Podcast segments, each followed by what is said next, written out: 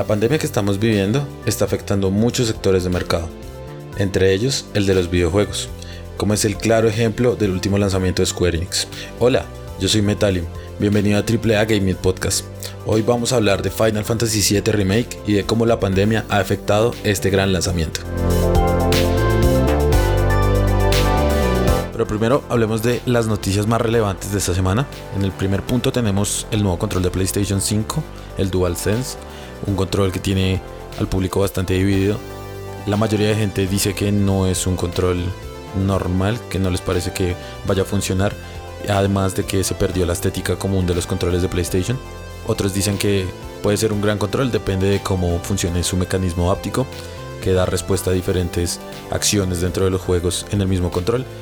Ejemplo, al despichar un gatillo para disparar un arma se puede sentir la resistencia que opone el arma al igual que un arco, cosas así. A mí personalmente me parece que el control puede ser bastante interesante si lo saben ejecutar bien. De segundo, The Last of Us parte 2 fue retrasado indefinidamente, no se sabe, no ha dicho nada Naughty Dog, esperemos que pueda ser para este año, pero no se sabe nada por culpa de la pandemia. Tercera noticia, Resident Evil 3 ha causado bastantes críticas y tiene el público bastante dividido. Esto debido a que principalmente la gente está diciendo que el juego es muy corto. Su duración es aproximadamente 5 horas, jugando normal, sin apresurarse ni nada, lo cual es muy poco tiempo para un juego AAA de 60 dólares. Entonces la gente está un poco molesta al respecto, pero en defensa también hay que ver que el juego tiene más contenido rejugable que el anterior, que el Resident Evil 2 Remake. Las dos nuevas dificultades que colocaron, Inferno y Pesadilla. Entonces esto hace que el juego sea más rejugable, pero aún así está poniendo bastantes problemas. También la gente está quejando del aspecto clásico de Jill, el que venía con la pre-reserva del juego, porque antes tenía una falda y ahorita es un short. Y pues todo el mundo sabe que se hizo por cuestiones de no mostrarle nada a Jill y bueno. Pero la gente está molestando. Lo importante es que Resident Evil 3 al parecer ha sido un éxito en ventas y Capcom está bastante contento pues, con el resultado que ha tenido el juego. Aunque sí vale la pena aclarar que no es tan exitoso como lo fue la anterior entrega, el Resident Evil 2 Remake.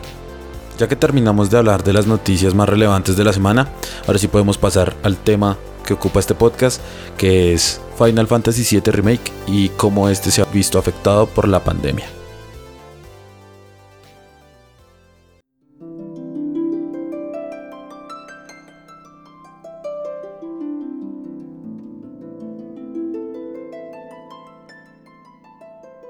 Bueno, vamos con una pequeña ficha técnica de Final Fantasy VII Remake. Este juego ha sido desarrollado por Square Enix y es una nueva versión del clásico de 1997 que salió para la consola PlayStation 1, que fue desarrollado por Squaresoft, los que ahora son Square Enix.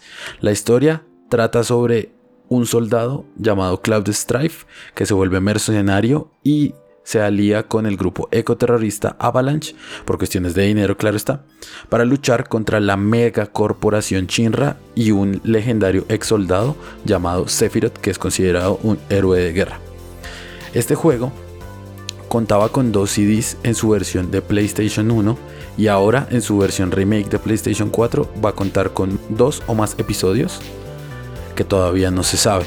El primer episodio ha salido el 10 de abril de este año 2020 y a su vez ha hecho unos pequeños cambios sobre la fórmula para que cada episodio sea una experiencia entera, ya que ellos no querían reducir la duración del juego para no quitar nada esencial de la obra. El juego consta de gráficos renovados, la música renovada y las mecánicas pasaron de ser un RPG por turnos a un RPG de acción como se vio en Final Fantasy XV. Además, cambiaron un poco de la historia para hacer cada episodio un poco más interesante y que cada episodio pudiera tener su propio contexto y su propia batalla final, ya que el juego original era una historia prolongada que no tenía como tal un sistema de jefes muy amplio, sino hasta ya en una etapa muy avanzada del juego. Por lo cual la historia cambió e implementaron unas ciertas cositas nuevas para mantener así la fórmula fresca. Esta versión remake es bastante fiel a su original, la historia no cambia mucho con respecto a este, los personajes y los escenarios son prácticamente los mismos, pero con la tecnología nueva, lo cual los hace ver muchísimo mejor y mucho más mágicos. El sistema de combate está claramente basado en el sistema que implementa la saga Kingdom Hearts, debido a que su productor es el mismo que produce esta saga famosa también de Sony. El juego cuenta con alrededor de unas 40 horas aproximadamente de historia y misiones secundarias y otras muchas más contando completar el 100% del juego.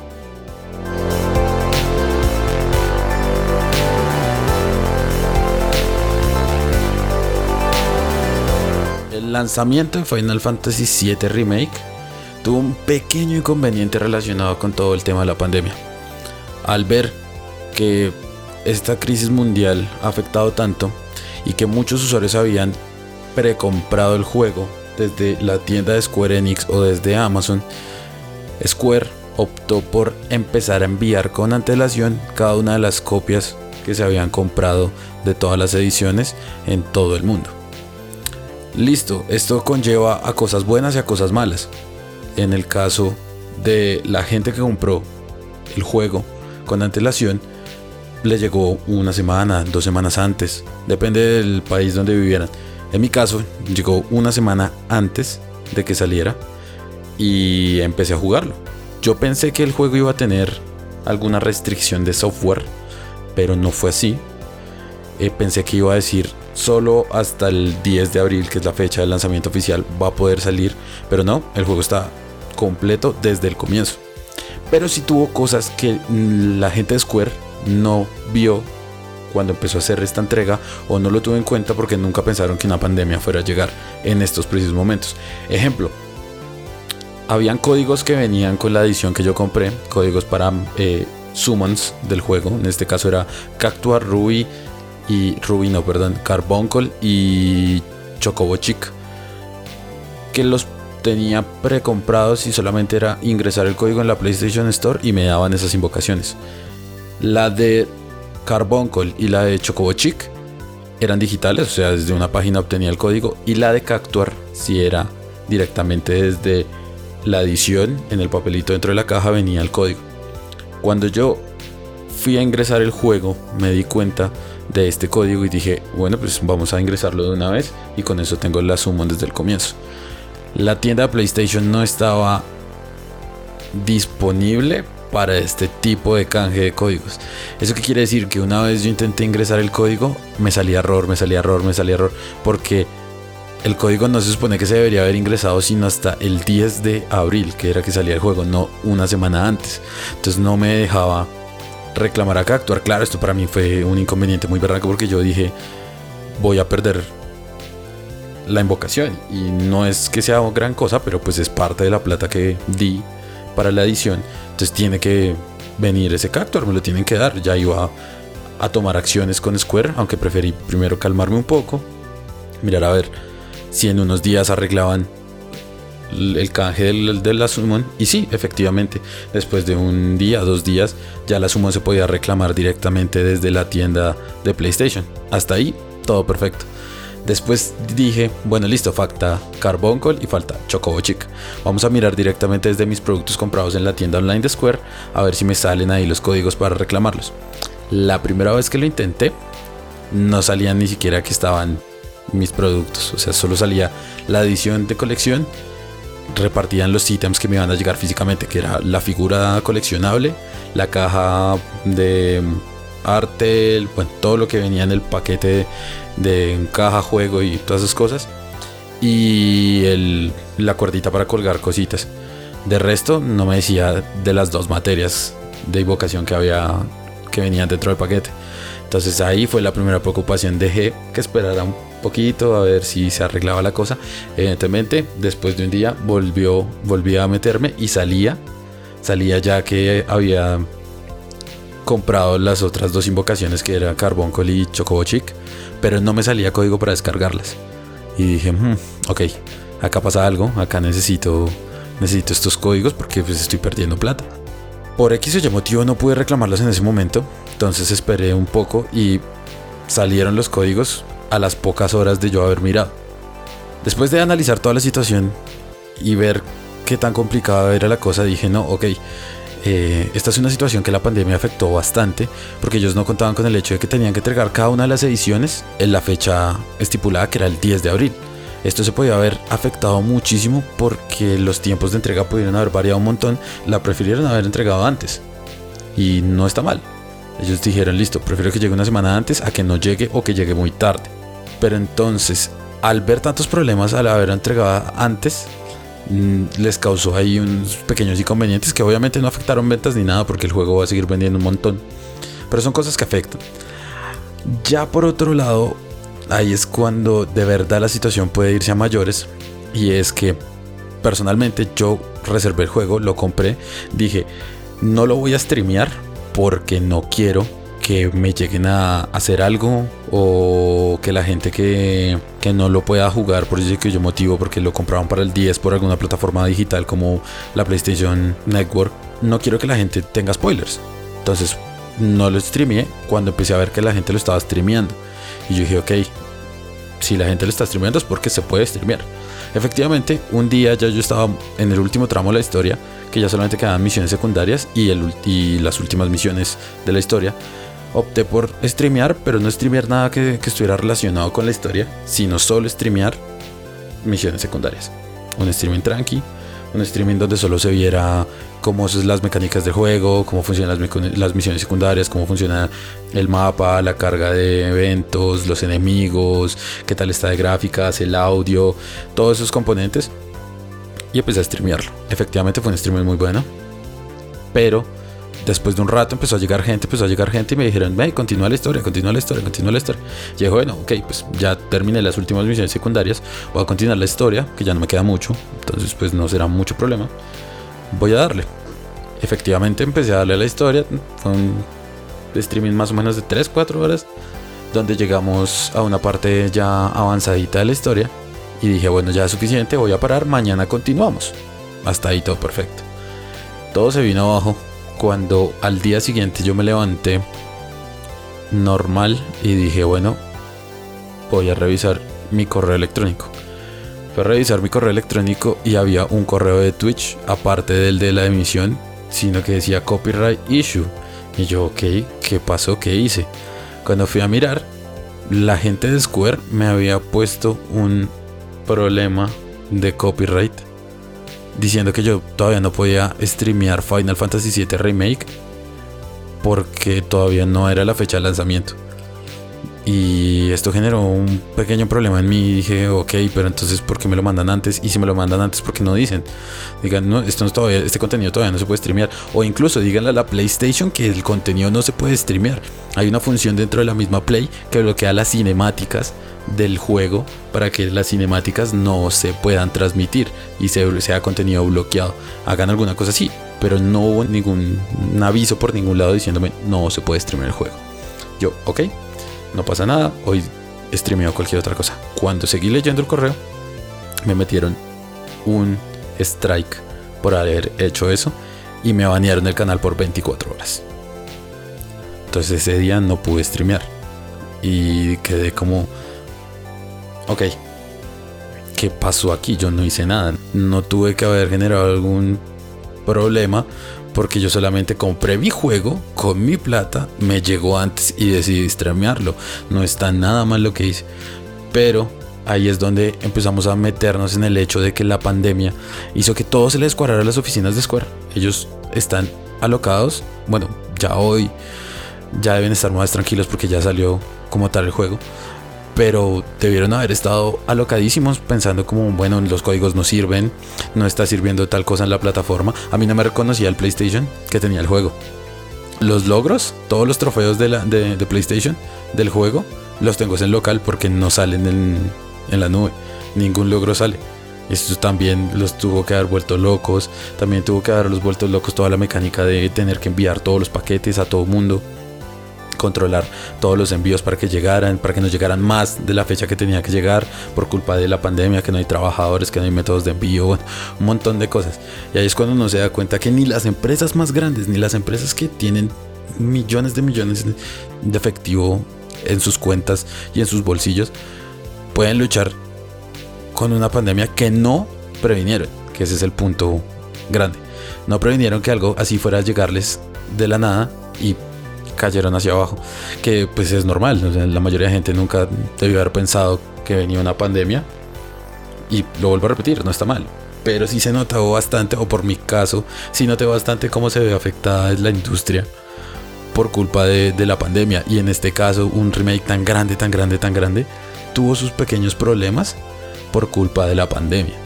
Estos problemas, como digo, no son cosas que no puedan hacer del juego una maravilla o que diga que es un mal juego, no, es un muy buen juego, pero son cosas que, que generan frustración. Nunca pensé que me fueran a banear el canal por 24 horas por hacer un directo. Dije, no, voy a volver a streamear Final Fantasy VII Remake hasta que sea la fecha de lanzamiento, hasta que haya pasado. Entonces, eso me pareció feo también. la técnica de haberlo streameado antes me pareció una técnica bastante buena, un beneficio muy grande para mí. ¿Por qué? Porque fue uno de los streams más grandes que tuve, donde más gente me vio. Y eso es bueno, si yo pagué por el juego y tengo el acceso para poder mostrárselo a la gente y que eso me sirva para atraer más gente y, armar comunidad y obtener más follows, subscriptions, lo que sea, perfecto. Pero no, Square Enix no me dejó y me banearon de calendario por 24 horas es bastante, bastante curioso. Pero bueno, ya como conclusión, vamos a dejar en claro que Final Fantasy VII Remake es un excelente juego. Hicieron un muy buen trabajo en la hora de la creación. Y toca esperar ahora qué pasa con los siguientes episodios, que no se saben al fin cuántos son. Pero sabemos que vienen más y que están trabajando muy duro para hacerlo. Entonces toca esperar a ver que lleguen los juegos el segundo episodio y poder disfrutarlo al máximo como si estuviéramos otra vez en 1997. Vamos a terminar este episodio del podcast con la sección que yo creo que más le debe gustar a la gente, que son los juegos gratis de este mes. Este mes tenemos varios juegos gratis en diferentes plataformas. Vamos a empezar con PlayStation. Para toda la gente que tenga PlayStation Plus, hay dos juegos gratis en los Plus del mes, que son Uncharted 4, un grandísimo juego con una calidad inmensa de Naughty Dog y Dirty Rally 2 que también es un juego de simulación de rallies muy muy bueno para los que tengan Xbox One pueden disfrutar de cuatro grandes juegos Crackdown 1 y 2 que les está dando Xbox por la pandemia Drownfall 2 y Two Human que son juegos de aventura bastante buenos y si tienen Xbox Live Gold pueden reclamar tres juegos que son el Fable Anniversary, un clásico, Project Cars 2, simulación, y Shantae Half Genie Hero, que es un excelente Metroidvania. Para la gente de PC, tenemos un montonazo de juegos que están dando en GOG. Es mejor que vayan y los miren. La mayoría son juegos bastante viejos, pero muy buenos, como puede ser Ultima. Entonces, vayan y miren en GOG que hay una gran cantidad de juegos. En Steam en Steam están dando unos juegos más o menos reconocidos. Está Drawful 2, Martian Low, Pinball FX3 Care Package y Ticket to Ride First Journey. Estos juegos están disponibles en Steam para que vayan y los descarguen. En la Epic Game Store, como ya es de costumbre que están regalando juegos por todo lado, están dando Close to the Sun, que es un juego al estilo Bioshock pero con Tesla. Bastante curioso y es de terror. Y Sherlock Holmes Crimes and Punishments, que es un juego de aventura tipo detectivesca, como puede ser un Batman o algo así, pero sin tanta acción. Uplay, toda la gente que tenga cuenta Uplay, es decir, de Ubisoft, hay una nueva página donde están dando un montón de acceso a juegos, ya sea versión trial o juegos enteros. La página se llama free.ubisoft.com para que vayan y miren. Y este mes están destacando Might and Magic Chess Royale, que es un Battle Royale de ajedrez, valga la redundancia, y Rabbit's Coding, que la verdad no lo he visto, no sé qué es.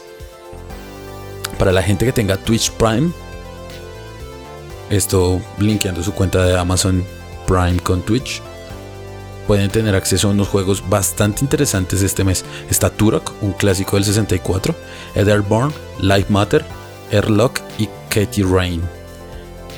Ahí están los juegos que serían gratis para este mes en las plataformas más grandes para que vayan y los descarguen. Bueno, y eso fue todo por este episodio. Muchas gracias por escuchar. Puedes seguirnos en Twitter con el arroba AAA Gaming Y también a mi Metalium me puedes seguir en Twitter como Metalium Gaming. Y por supuesto, ver mi streaming en Twitch en twitch.tv slash Metalium. Muchas gracias por estar acá, muchas gracias por escuchar. Nos vemos en el próximo episodio.